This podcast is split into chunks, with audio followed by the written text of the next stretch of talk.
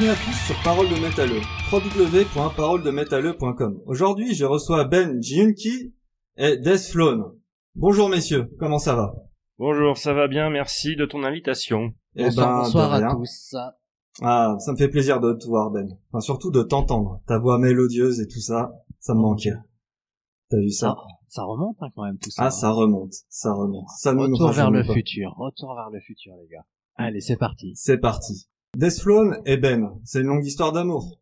Déjà, c'est quoi Deathrone et c'est quoi Ben Jinki Alors Destrone à la base, c'était un projet que j'avais monté avec un pote Fabrice en 98-99. On a sorti notre première démo End en 99 avec Cédric à la basse et euh, Christophe Babin de Headline à l'époque en tant que bassiste de session. Et on a choisi ce nom de Death Throne parce que on aimait aussi bien le death que le black et on voulait faire des morceaux purement death et des morceaux purement black. On a choisi ça, on a sorti ouais End en 99. Après Fabrice est parti, donc j'ai continué tout seul. Et puis après j'ai rencontré euh, Ben euh, pour un morceau instrumental. T'étais venu chez moi faire euh, enregistrer, c'était en je sais plus quelle année. euh, C'était en 2006. D'accord. C'était en 2006 puisque moi je venais de rentrer en France. Donc c'était en 2006, fin 2006. Et euh, c'était via euh, annonce sur Audio Fanzine ou Zika, enfin un truc comme ça, les, Ouais. les sites de l'époque. Et euh, tu m'avais contacté donc pour enregistrer un morceau, en effet, un ou deux morceaux. Et euh, tu m'as invité chez toi pour faire les, les sessions d'enregistrement. Je me souviens très bien qu'à l'époque j'étais venu avec euh, ma Kramer et ma Gibson que j'ai dû désaccorder en do ou en si, avec des Eh cordes oui. complètement molles comme du spaghetti pour enregistrer les premiers titres. Et C'était assez, euh, c'était assez comique cette rencontre. Oui, oui, on s'y souvient bien. Et puis voilà, après je l'ai gardé comme euh, Zikos euh, de session euh, Ben. En fait, on a dû euh, garder contact déjà euh, humainement parlant, en dehors de juste le travail, et euh, fait qu'après, bah, ça a continué, tu sais, les années, les années, ça, voilà, hein, ça, ça s'enchaîne, et puis un morceau par-ci, un morceau par-là, et, et d'autres choses qui font que, bah, les années passent, les années passent, et et ça fait euh, plus de dix ans maintenant donc que j'enregistre des, des solos, des riffs, des, des morceaux pour euh, notre cher ami. Avec en plus maintenant Eric. Eric Lorset, guitariste. D'accord. Et toi, tu fais euh, quel, euh, quel instrument? Alors moi, pff, alors, euh, je fais un peu de tout. Il y a des morceaux que j'ai fait entièrement, guitare, basse, euh, je programme la batterie, etc. Je m'occupe du mixage, du mastering et puis euh, des vociférations. Puis quand je peux pas euh, faire les instruments moi-même, bah, j'embauche Ben et Eric. En fait, Vincent, c'est le chef d'orchestre. C'est-à-dire que c'est lui qui va tout composer de A à Z. Et en effet, euh, quand il peut pas se permettre de faire certaines prises, parce que beaucoup trop techniques ou, ou autres, euh, demande soit euh, mes services ou celui d'Eric, ceux d'Eric. Euh, Eric que j'ai d'ailleurs proposé et fait rencontrer à Vincent, puisqu'il s'avérait que j'avais un calendrier assez chargé et je ne pouvais pas m'occuper euh, tout le temps de Destron. Donc euh, il y a un moment où j'ai demandé un coup de main. Et en même temps, c'est vrai que Destron commençait à prendre une certaine ampleur au bout de, de 10 ans d'enregistrement. On voulait avoir un, un nouveau son, quelque chose de plus frais. Et c'est pour ça que j'ai proposé à Vincent de ramener une armada de musiciens, comme un nouveau bassiste, comme un autre guitariste, pour amener euh, de la fraîcheur. Parce qu'au bout de 10 ans, toujours collaborer ensemble en tant que duo, on va dire, même si Vous êtes un vieux couple en fait. C'est ça, on est un vieux couple. Il fallait de la fraîcheur. Il fallait relancer un peu la machine sur donner des nouveaux challenges. Et euh, c'est là que j'ai fait euh, des propositions euh, à mon ami Vincent pour euh, passer euh, Destron euh, à la version euh, 2. ou 3.0 ou quoi 4.0. c'est- hein, Et Eric, excellent guitariste. hein. Deathlone à la base, c'est un concept, mais c'est quoi ton concept? Ah non, c'est pas. un- Alors le concept à la base, c'est faire des morceaux purement death et des morceaux purement black, c'est tout. Ah, c'est tout, ça va pas plus loin. Et quelques tripes instrumentaux aussi. Il n'y a pas de. tu ne je fais- revendiques rien du tout. Ah, je fais ça juste pour le plaisir. Voilà. je cherche pas à être signé sur un label ou tous ces Voilà. trucs-là, ça m'intéresse pas. Et c'est pour ça que Destron est vraiment un projet, on va dire studio, hein, puisqu'il n'y a pas de live, il n'y a pas de répétition. Ce n'est pas un groupe, c'est vraiment le projet de Vincent et il incorpore en fait, euh, en fonction de ses besoins, euh, un guitariste par-ci, une basse par-là.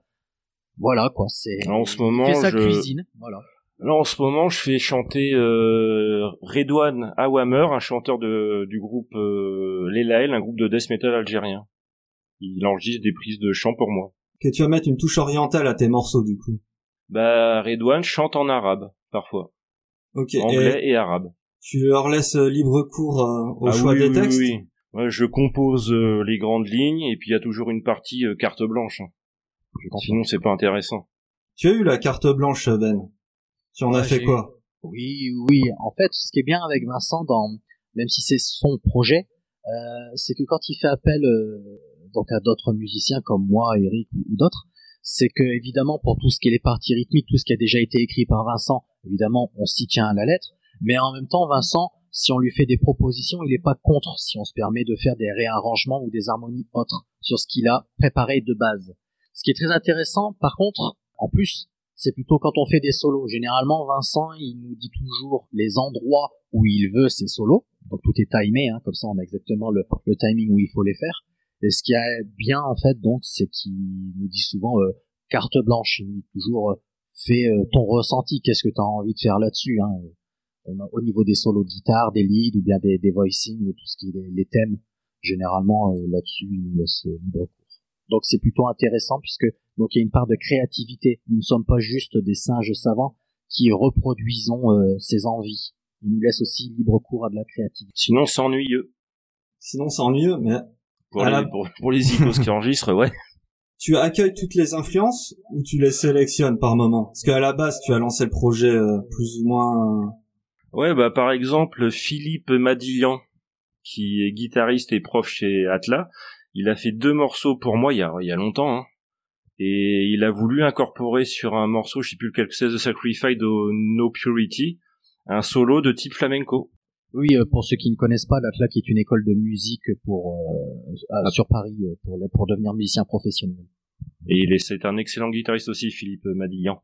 Et bon, je prends toutes les influences euh, en général. Hein. Je suis pas, je suis pas fermé. Bon, après, si c'est de la pop, euh, on va peut-être pas le faire, mais il y a des limites. Mais en général, les idées qu'on m'apporte, euh, je suis pas contre.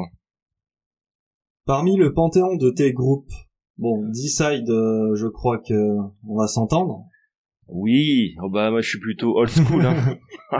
Quel autre genre de groupe old school? Vas-y, fais-moi Ah rêver bah. Cannibal Corpse, Morbid Angel, euh, Death, euh, Obituary, euh, Unleashed. Ouais, il y a en death metal, ouais, c'est les premiers carcasses. euh, Il y en a tellement. Vomitory, j'adore aussi. Euh, Putrid Pile, euh, Putridity. euh, Il y en a, il y en a des centaines et des centaines. hein. Dans la carrière de, dans tous les albums de Death, t'es plutôt les Death du début ou les Death euh, de la fin? C'est-à-dire t'es plutôt le Death old school ou le Death progressif? Euh, Death Old School. Et après, il y a des groupes de Death dits modernes, Death brutal technique comme Beyond Creation, qui sont, enfin, que j'adore aussi. Aborted, euh, ça, ça démonte. Et Cattle Decapitation. Bah, j'ai pas trop écouté, mais le peu que j'ai entendu, ouais, c'est sympa. Et toi Ben, tu as l'air de, de bien marrer. Ben. On l'a perdu, là. Bon Ben, toi tu, tu es au hard rock, mais le hard rock euh, c'est ce qui a insufflé le métal, donc quelque part t'es notre papa à tous. on va dire ça. C'est comme si j'étais un vieux. mais bon. Euh, gro- grosso modo, c'est vrai que ce qui m'avait surpris, je me souviens dans, no- dans ma première collaboration avec Vincent, euh, au tout début, c'est que je lui avais fait comprendre que moi j'étais plutôt un guitariste de, de, de rock, hard rock, heavy metal, donc tout ce qui était cette période 80. Il me disait oui, mais viens tester et, et on verra si ça va marcher et on n'a rien à perdre. Et j'avoue que oui, c'est complètement autre chose là-dessus. Bon, euh, vu que j'aime bien les challenges, j'ai relevé le challenge, vu que ça fait plus de 10 ans que je suis dans la maison, donc euh, je pense que ça veut dire que j'ai relevé quand même le gant. Euh, maintenant, c'est vrai que moi, je suis plus orienté au niveau des groupes, surtout 70, 80, euh, toute cette période hard rock qui va évidemment avec des, Led Zeppelin, des Guns N' Roses, Bon Jovi et autres. Pourquoi j'aimais bien cette période-là, c'est parce que dans tous ces groupes et ce mouvement musical, c'était la mode des guitares héros. Les fameux Steve Vai, Satriani, Malmsteen et autres. Donc ces courants néoclassiques, progressifs, la recherche sonore, les Eddie Van Halen avec le tapping, tout ce qui était virtuose et technicité. Vincent me faisait comprendre clairement que dans le death metal, on pouvait également dans les leads et dans les solos rajouter ce genre de technique, puisque la plupart de ces mecs-là ont écouté les mêmes choses que moi au final. Donc euh, c'était pas incompatible, et c'est là qu'au fur et à mesure, oui, euh, j'ai insufflé euh, certaines choses un peu hard rock. Je me souviens que nous avons fait quelques vidéos et quelques solos, où ça sonne un peu plus bluesy, un peu plus hard rock au niveau des solos, et euh, ce qui amène donc une touche tout à fait originale à son Death justement. C'est que c'est pas typique comme euh, si j'étais un vrai guitariste de death metal qui aime que le death metal, qui écoute que du death metal et qui va faire que des solos à la mode death metal. C'est-à-dire que moi je viens avec mon background et même si je comprends qu'il faut que je colle à ce style de musique, j'ai pas envie d'être hors sujet, mais je vais amener moi ma ma touche, ma vision des choses qui sera un peu plus euh, heavy metal. Tu fais pas des solos euh, chromatiques à Terry King en fait? Euh, pas vraiment, même s'il m'arrive quand même de le faire parce que je comprends qu'il faut coller avec euh, avec le morceau. Mais je t'avoue que non, je suis plus de l'époque vraiment heavy metal, hard rock, guitare héros. Et puis il aime bien, euh, quand je lui demande un solo, de mettre plusieurs pistes de guitare comme sur le dernier là que t'as fait. Il y a quatre pistes de guitare pour un solo. Parce que j'aime beaucoup faire des arrangements aussi, puisque j'ai, pour ceux qui ont reconnu, euh, surtout dans les années 80, le groupe Cacophonie, avec à la guitare Jason Baker et Marty Friedman. C'était une véritable orchestration, hein. c'était vraiment de l'orchestration. On parle vraiment de, de mode D'ailleurs, c'est même eux qui ont inventé le speed metal symphonique. D'ailleurs, leur, leur album s'appelait Speed Metal Symphony. Et euh, c'était en 87. Et c'est avéré que ça a donné après ce que ça a donné. Je me suis beaucoup, moi, euh, voilà, je me suis beaucoup influencé de ça, en fait. C'est-à-dire que Vincent va énormément aimer si je lui rajoute euh, plusieurs pistes de guitare, de solo en même temps. Mais c'est que tout est une harmonie, c'est-à-dire qu'on assemble des passages joués d'une certaine technique, qu'on va coupler avec un autre style qui va être encore une autre technique. Et quand on assemble les deux techniques, ça te donne en fait une orchestration de guitare. Et ça pète en général, ça sonne bien.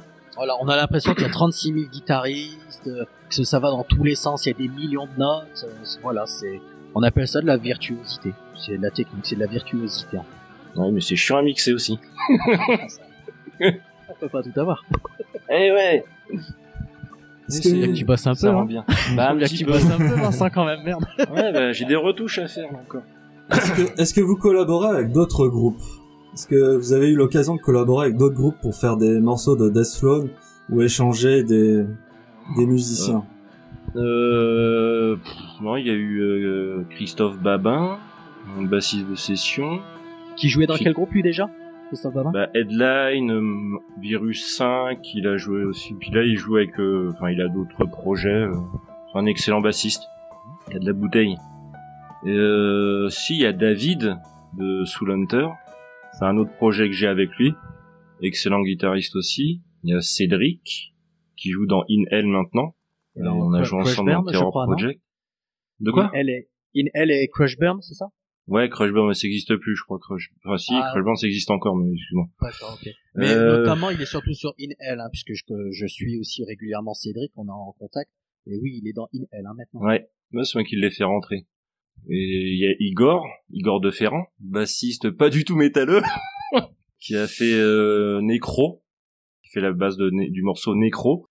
Donc j'avais fait un clip vidéo, mais enfin un clip d'illustration qui a été censuré par YouTube parce que trop violent apparemment. Est-ce que tu as déjà collaboré avec d'autres groupes pour apporter euh, ta touche personnelle aux vocaux? Euh, ouais, à l'époque euh, de groupe Synopsis, un ancien groupe de Cédric que j'avais enregistré et j'ai fait un, j'ai chanté sur un de leurs morceaux. Mais je crois pas que le truc soit sorti ensuite. j'évite de collaborer en fait. Ah ouais, tu restes vraiment en fond de ta cave. Ouais, ouais, ouais, c'est, mais vu que tu as dit que tu as fait, tu as fait c'est underground et ça restera underground. Même plus qu'underground. Tu disais que tu as fait rentrer Cédric dans In Hell, je suppose que tu étais dans In Hell également. Ouais, ouais, mais il n'y a pas de collaboration de Destrone euh, avec un autre groupe. Ah, d'accord. J'ai jamais fait ça. Si, si tu es si underground, en dessous de l'underground, enfin, qu'est-ce qui se passe dans l'underground? Moi, je sais pas je fais juste mon petit bonhomme de chemin et puis euh, c'est tout. Hein. C'est vraiment par plaisir. Hein. Je, cherche pas à connaître, à rencontrer d'autres groupes ou, ou d'autres trucs. Non, je fais juste de la zik pour le plaisir de faire de la zik. D'ailleurs, de mémoire, tu étais en contact avec des Brésiliens, non? Un moment? Euh, ouais, ah oui, si. Il y a, ah ouais, il y a Mauricio du Brésil qui a un groupe de black metal et il a écrit des textes pour moi. C'est euh, quoi le bah, nom du groupe? Très bonne question. Bolsonaro. c'est Mauricio Takasedi Rededmar. Le, son groupe, je sais même plus s'il l'a encore, mais on est toujours en contact. Il a écrit les textes, euh, les textes de um, Evolution 1 et 2 de, euh, du EP euh, Evolution. Ou non, Promise Virgin. Ouais. Je me souviens. Ouais, oui, j'avais joué dessus. Ah ouais. On avait fait une visio euh, quand on a fait une soirée chez moi à Bondy à l'époque. Ah oui, ça y est, maintenant tu le dis. Ouais, c'est vieux. hein. Voilà, c'est puis non après pas de collaboration particulière non. Non, ce que j'aime bien faire c'est faire venir des icos en fait. Ok, c'est vraiment ton trip. Et du Voilà. coup, est-ce que- tu fais connaître ta musique un peu? Pas trop.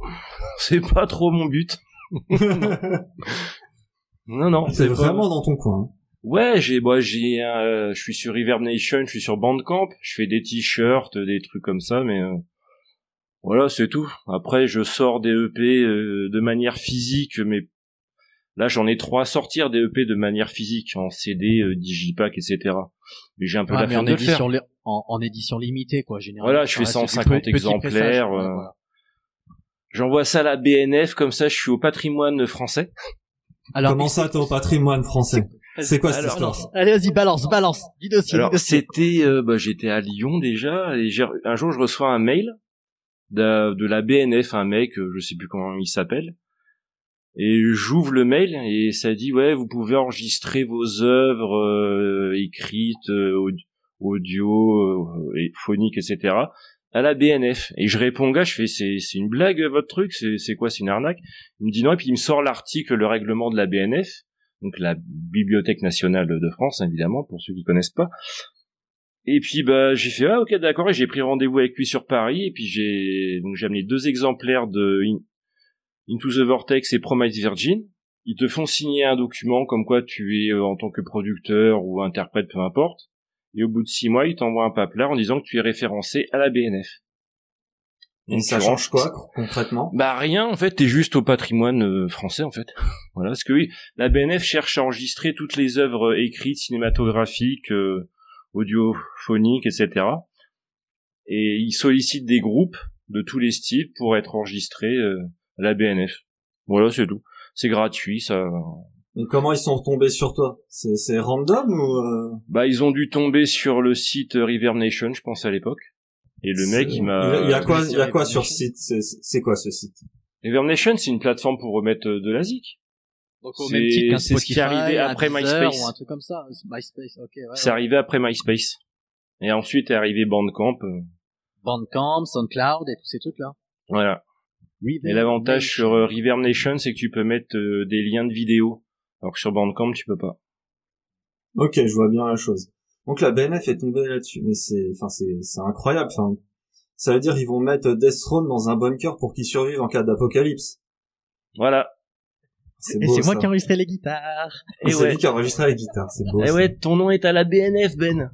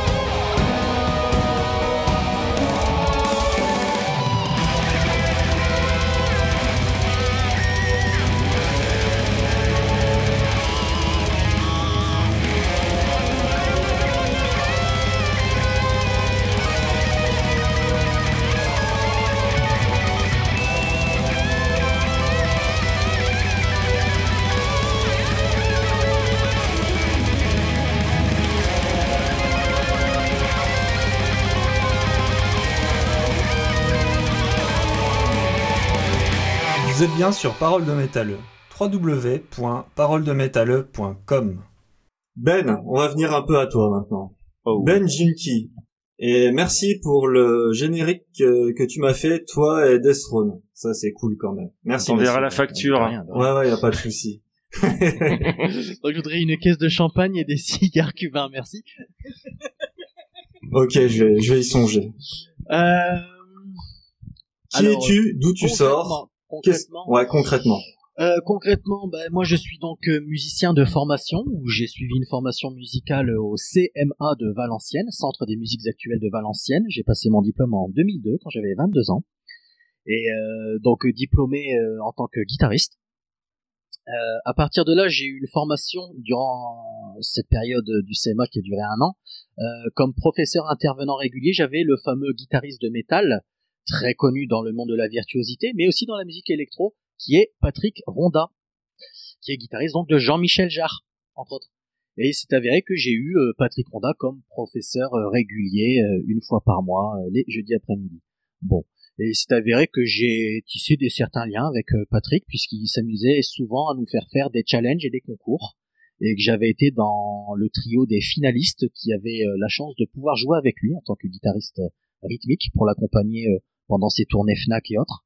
Malheureusement, le projet est tombé à l'eau à la dernière minute, il n'a pas eu le support pour, donc euh, c'est tombé à l'eau. Mais quoi qu'il en soit, c'est que j'ai gardé contact avec Patrick Ronda et euh, plusieurs fois, euh, quand je retournais au CMA pour faire juste un coucou, une fois que j'avais fini ma formation, j'étais toujours le bienvenu au sein de cette école. Et euh, quand Patrick était présent, on me faisait comprendre que oui, tu peux monter à l'étage, à l'auditorium pour aller le voir. Et il s'est avéré que un jour, Patrick m'a demandé de rester euh, à la fin de la journée euh, parce qu'il voulait me parler. Et il m'a donné, en fait, à ce moment-là, il va me donner le meilleur conseil de toute ma vie. C'est qu'on va discuter des choses et d'autres et de la vie et du, métier de musicien et de ce qu'il en est, euh, surtout à l'époque euh, quand c'était les débuts du 21e siècle, début 2000, donc c'était en plein changement, en pleine mutation, avec l'arrivée d'Internet. Et je me souviens qu'il m'avait donné le conseil qui va changer ma vie. Il va me tout simplement me donner ce conseil qui consiste à bouge. Surtout ne reste pas là, bouge. Quelques mois après, il s'avère que je vais suivre son conseil, je vais euh, décider de voyager et je vais vivre quelques années en Angleterre, au Canada, et tisser des liens avec des gens euh, à travers le monde, à qui j'enseignerai même la guitare ou autre, euh, notamment en Afrique du Sud, et pas mal en Angleterre. Et je me souviens que au Canada, euh, je vais même signer un petit contrat d'artiste de un an avec un petit label euh, basé sur Ottawa, qui malheureusement n'aboutira pas plus que ça faute de visa artiste. Donc je serai obligé de retourner en France. Et quand je vais retourner en France, il s'est avéré que je vais donc rencontrer euh, notre ami Vincent de Destron pour collaborer avec lui, mais ainsi que d'autres artistes avec lesquels je vais accompagner pour des tournées, pour des enregistrements, des concerts et autres, partout sur Paris et un peu en France. Donc, euh, comme on dit, euh, je vais me faire les dents en tant que musicien de session jouer pour des artistes un peu partout, riche, riche de mon expérience à l'étranger. Et euh, il avéré que les années passent, les années passent, les projets, les promesses, euh, les collaborations, les rencontres, les déceptions, qui font aussi partie du métier. Et euh, évidemment, donc, pour toujours ouvrir mon éventail, je vais commencer ensuite à travailler dans les magasins de musique. Je vais donc vendre aussi de l'instrument de musique. Et je vais véritablement aussi commencer à customiser et régler les instruments et ce qui va me permettre de rencontrer beaucoup de musiciens et beaucoup de gens puisque euh, je vais leur changer leurs cordes, nettoyer leur guitare, customiser leur guitare, améliorer leur guitare. Et euh, et après à partir de là je partirai un peu plus vers l'enseignement dans lequel je vais enseigner dans quelques écoles de France. Et euh, et puis bah voilà. Là récemment maintenant je joue entre autres pour Vincent mais je collabore et, notamment avec un groupe de reprises de pop rock dans l'événementiel, tout ce qui est mariage. Donc on va dire que j'ai une un bel éventail, c'est-à-dire que j'ai été à la fois vendeur, je suis professeur de guitare, j'ai accompagné énormément d'artistes de plusieurs styles différents, et pas que rock. Je suis tapé de la variété, du reggae, du Dalida, du Claude François, du Born to Be Alive. Euh, je... Les Star 80, je me suis tapé pendant euh, deux ans en tournée dans tout le sud de la France. Euh, j'ai même fait des mariages juifs où j'ai dû apprendre la musique juive. Tout à fait. J'ai, dû me taper beaucoup de choses. Et donc c'est assez marrant quand même quand tu es euh, dans des semaines de, de boulot où tu dois euh, travailler des chansons qui sont dans ces styles beaucoup plus grand public et que Vincent t'appelle et te demande d'enregistrer un morceau de death metal rien que pour le week-end. Donc tu dois jumper de death metal à Band to Be Alive, ce qui est un bel écart. Et après en semaine, tu dois en plus euh, apprendre aux, élèves à faire des, des, accords de base et toutes les notions de base. Donc oui, je m'amuse à faire à chaque fois le grand écart. C'est plutôt pas mal. Polyvalence, polyvalence, c'est ça qui vient. Polyvalence. Qui je suis? Ben je suis tout simplement un musicien qui est passionné par la guitare et euh, la musique et qui euh, cherche tout simplement à toujours faire avancer le schmilblick, comme on dit. T'as dû en voir des gens quand même. Et oh. parmi tous ces gens-là, enfin, t'as dû en rencontrer qui ont dû te mettre dans des situations euh, cocasses ou euh, des anecdotes, des anecdotes très rigolotes. Bah oui, enfin, je pense que que tu sois vendeur ou prof, euh, enfin, il y a un moment, tu tombes toujours sur quelqu'un d'un peu perché qui parle pas le même langage que toi. Bien, eux te prennent de, de très haut. Moi, je me, je sais pas si on peut citer des, des, des noms ou des noms de groupes de gens très célèbres. Oui, tu peux. Bah, oui, oui, tu peux. Hein. Donc, d'accord. Bah, Catherine Ringer des Rita, des Rita Mitsuko qui m'a complètement snobé. Ah voilà. Elle est rentrée un jour dans mon magasin. Je travaillais à Paris euh, sur Pigalle. Travaillais euh, dans, dans, un magasin de basse, hein, parce que là je te vois venir, Vincent, Ben qui travaille sur Pigalle au Cotton Club. non non, moi j'étais en face du Cotton Club. Donc ça s'appelait à l'époque Expérience Basse. Et euh, Catherine Ringer qui rentre dans le magasin, qui vient avec une basse à moitié, enfin dans un état lamentable, qui me le sort là sur mon bureau, table de réglage, et qui me fait vous pouvez me la régler, vous pouvez me la remettre sur pied, euh, j'en ai besoin pour ce soir, euh, passage télévisuel, blablabla, blablabla, bla. Donc elle me sort la basse, je la regarde, je l'inspecte, j'analyse, en 30 secondes c'est fait, hein. Et puis là tu dis, bah oui, oui, c'est tout à fait euh, possible, vous voudriez mettre quel tirant de corde, qu'est-ce qui... Bon ça je vous fais le nettoyage là-dessus, je vais vous faire ça, blablabla, euh, vous passerez pour quelle heure le chercher, et là elle me regarde, madame est habillée tout en Chanel, avec ses lunettes noires fumées, elle me regarde, elle fait... mais ah parce que c'est vous qui allez vous en occuper? Je fais bah oui. Mais vous êtes bien jeune, vous avez quel âge, monsieur? À l'époque, j'avais moins de 30 ans. Et elle me fait, je ne pense pas que vous serez à la hauteur de la tâche. Elle reprend la basse et elle se casse. bah alors, pourtant t'es mignon, Ben. Enfin, c'est quoi cette ah, ouais. Mais ah, voilà, donc Catherine, pour elle. Catherine Ringer estimait que j'avais pas l'expérience pour, hein, alors que j'avais quand même déjà euh, réglé des guitares pour des gens euh, un peu plus célèbres ou aussi célèbres qu'elle, mais bon, c'est pas bien grave. Et puis oui, euh, d'autres anecdotes, euh, par exemple Zazie qui se fait voler sa carte bleue pendant qu'elle elle voulait acheter une guitare, pendant, pendant l'essayage d'une guitare, ou euh, ou euh, la chance d'avoir rencontré euh, le guitariste qui a joué pour Johnny Hallyday, qui avait composé le riff de toute la musique que j'aime. J'ai rencontré ce mec-là. Et ce mec-là, c'est qui? C'est Ah, beau. je ça. saurais plus te dire son nom, mais le gars, en fait, après avoir joué avec Johnny Hallyday, Johnny Hallyday lui avait proposé carrément le poste, parce que c'était un de ses potes, et il lui avait trouvé le fameux riff de toute la musique que j'aime. Et ça veut que le mec va jouer avec lui et va l'enregistrer, mais ne voudra pas partir en tournée et devenir son guitariste officiel, parce que le Star System, à l'époque, ça ne l'intéressait pas du tout. Mais du fait que son nom est déposé, eh ben, c'est lui qui touche les sous sur cette musique, et le gars, il vit depuis sur ses rentes. Et il a quitté même la France, il vit à l'île de la Réunion maintenant. D'accord. Et le mec, en fait, n'a jamais voulu du Star System ou autre, il a juste composé un simple foutu riff. Point, barre. Et il s'est tiré après sur l'île de la Réunion. Mec euh, tout à fait euh, charmant. Il était vraiment sympathique, le monsieur. Il avait... euh, et- mais c'est vrai qu'il avait un certain toucher. Il avait, je l'ai entendu jouer de la guitare, c'était assez euh, rigolo. On voit que c'était les guitaristes de l'ancienne, les années 60. Ils avaient ce, ce petit truc. Ils faisaient pas euh, beaucoup de notes, mais quand ils en faisaient une, elle avait un, elle avait un poids, il y avait une histoire, il y avait un truc, il y avait un film. Ça, c'était super. Oui, des, des rencontres euh, parfois assez étranges, ouais, des, des gens un peu perchés, des gens un peu Euh, Des gens perchés qui essayent des guitares. euh. Ouais, mais même, c'est, il y, a- il y a des anecdotes, euh, plutôt des, des coïncidences. Je me souviens, je me souviens d'une fille qui s'appelait Olivia, qui euh, était dans un groupe qui à l'époque euh, était connu, qui s'appelait euh, The Do, groupe de, de pop The Do. Et euh, elle était guitariste et elle était chez, chez mon collègue d'en face qui la connaissait très bien et il était en train de lui régler sa guitare, une Fender Stratocaster. Sauf que cette Fender Stratocaster était complètement bariolée à la Van Halen, tu sais, avec du, du scotch avec les fameux stripes. Et là, euh, je rentre dans le magasin, euh, je finis la journée, et, euh, et là, je vois la jeune demoiselle, charmante jeune demoiselle euh, originaire de Finlande, qui, euh, toute mignonne, assise là sur un banc dans le coin, et là, je dis à mon collègue, ah, je sais pas c'est à qui cette guitare, mais c'est un fan de Van Halen. Et là, t'as cette jeune dame qui me répond, elle me dit, euh, ah non, mais pas du tout, mais t'es pas le premier euh, qui m'en parle. Euh, c'est juste moi, j'ai voulu faire un design sur ma guitare, j'ai mis des bouts de scotch et tout le monde me dit que ça ressemble à ce qu'a fait Van Halen, mais je ne connais même pas ce guitariste, je ne sais même pas c'est qui. Et là, tu fais, alors déjà, ta stripe est comme Van Halen. Deuxièmement, t'es guitariste. Et troisièmement, tu sais pas c'est qui Eddie Van Halen. Bon, bah, plus tard, après, je me suis euh, un peu attardé sur sa musique. Et je peux te dire que bah, ça ne m'étonne pas qu'elle connaisse pas Eddie Van Halen parce qu'elle sait pas jouer de la guitare. Salaud. Oh, par- des, des, cho- des choses comme ça. Ou euh, une autre anecdote euh, très comique, c'était tard le soir. Oh, J'allais fermer le magasin.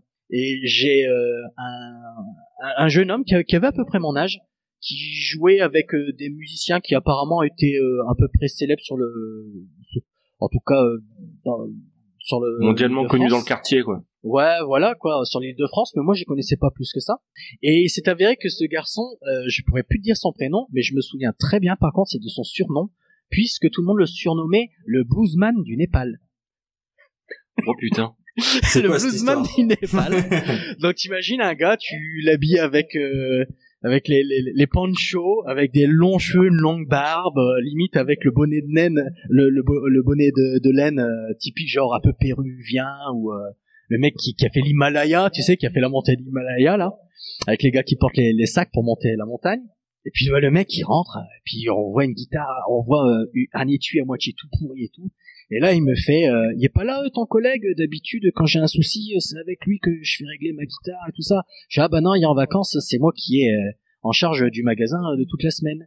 Et là, il me fait, ah d'accord, tu peux donner vite fait un petit coup de tournevis et nettoyer deux, trois trucs sur ma guitare, parce que demain, je dois faire un concert et tout, je voulais en profiter pour lui faire une petite beauté. Je fais, ouais, y a pas de souci. Et là, le gars, il me sort le truc le plus incroyable de toute ma vie. Il le met sur le bureau, il sort une guitare et il, ne- et il sort une Gibson Les Paul de 1960. Oh merde. Une vraie burst. Une Oh, putain. vraie de vraie. Juste pour info, une Gibson, euh, une vraie de vraie Les Paul de 1960 et on va dire côté entre 150 000 et 300 000 euros. La guitare. Ce sont les guitares les plus chères du monde. Bah oui. Pour info, euh, c'est le modèle qu'avait euh, Gary Moore, qui était une 59, a été quand même euh, vendu à plus de 3 millions d'euros à Kirk Hammett, hein, de Metallica maintenant. Pour que vous voyez un peu le niveau de la guitare. Et donc, ce garçon se retrouve avec une guitare de légende qui vaut le prix d'une baraque, paf, dans mon shop, il me la dépose, il me fait, ouais, tu peux donner un coup de tournevis?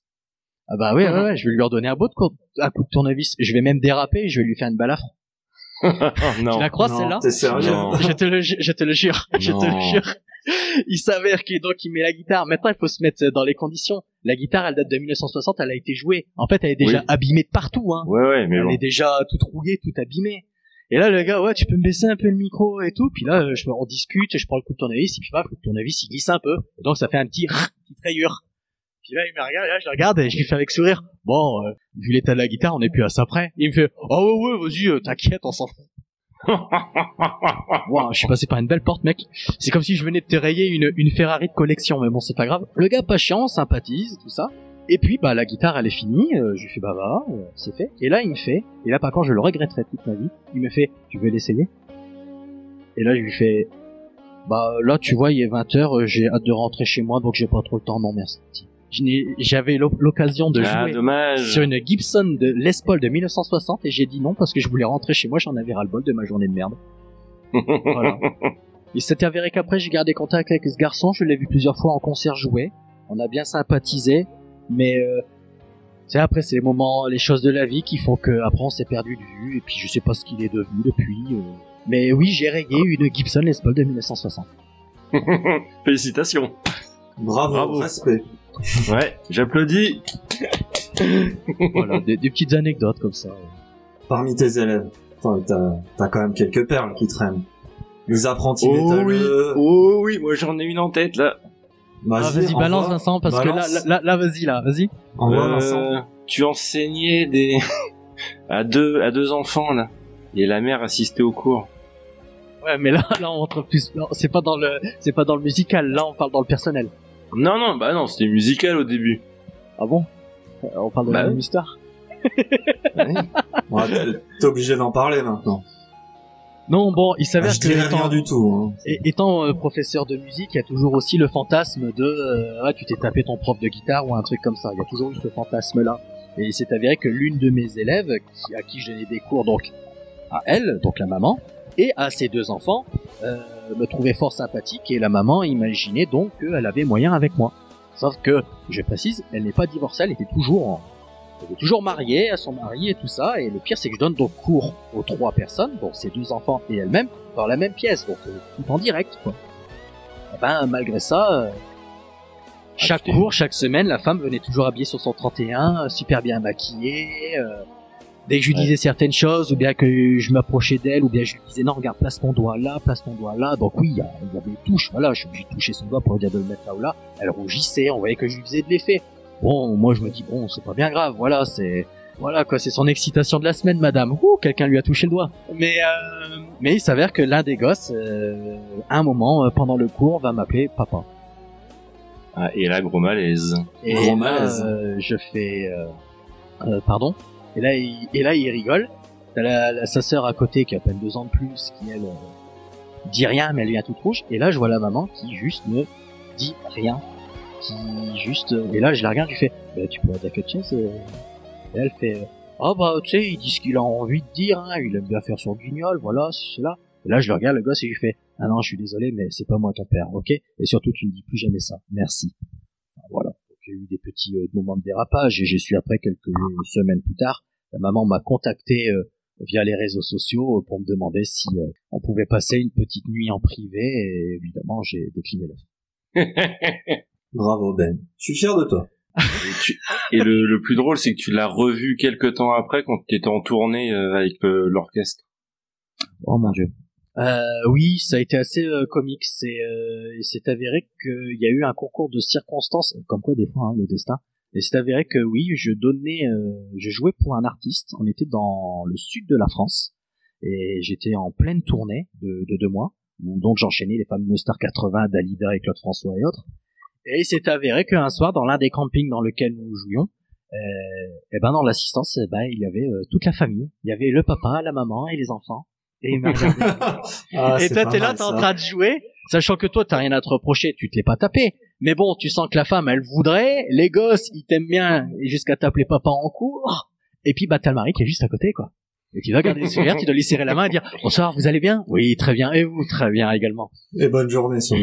bonne journée. Ouais. Et puis bah voilà, mais bon après il s'est rien passé, mais c'est assez quand même euh, c'est étrange comme situation. C'est pas facile à, gérer. Mais il y en a eu d'autres. Hein. Il y en a eu d'autres des situations un peu gênantes. Messieurs, on arrive à la fin de cet épisode. Quelles sont vos prochaines collaborations?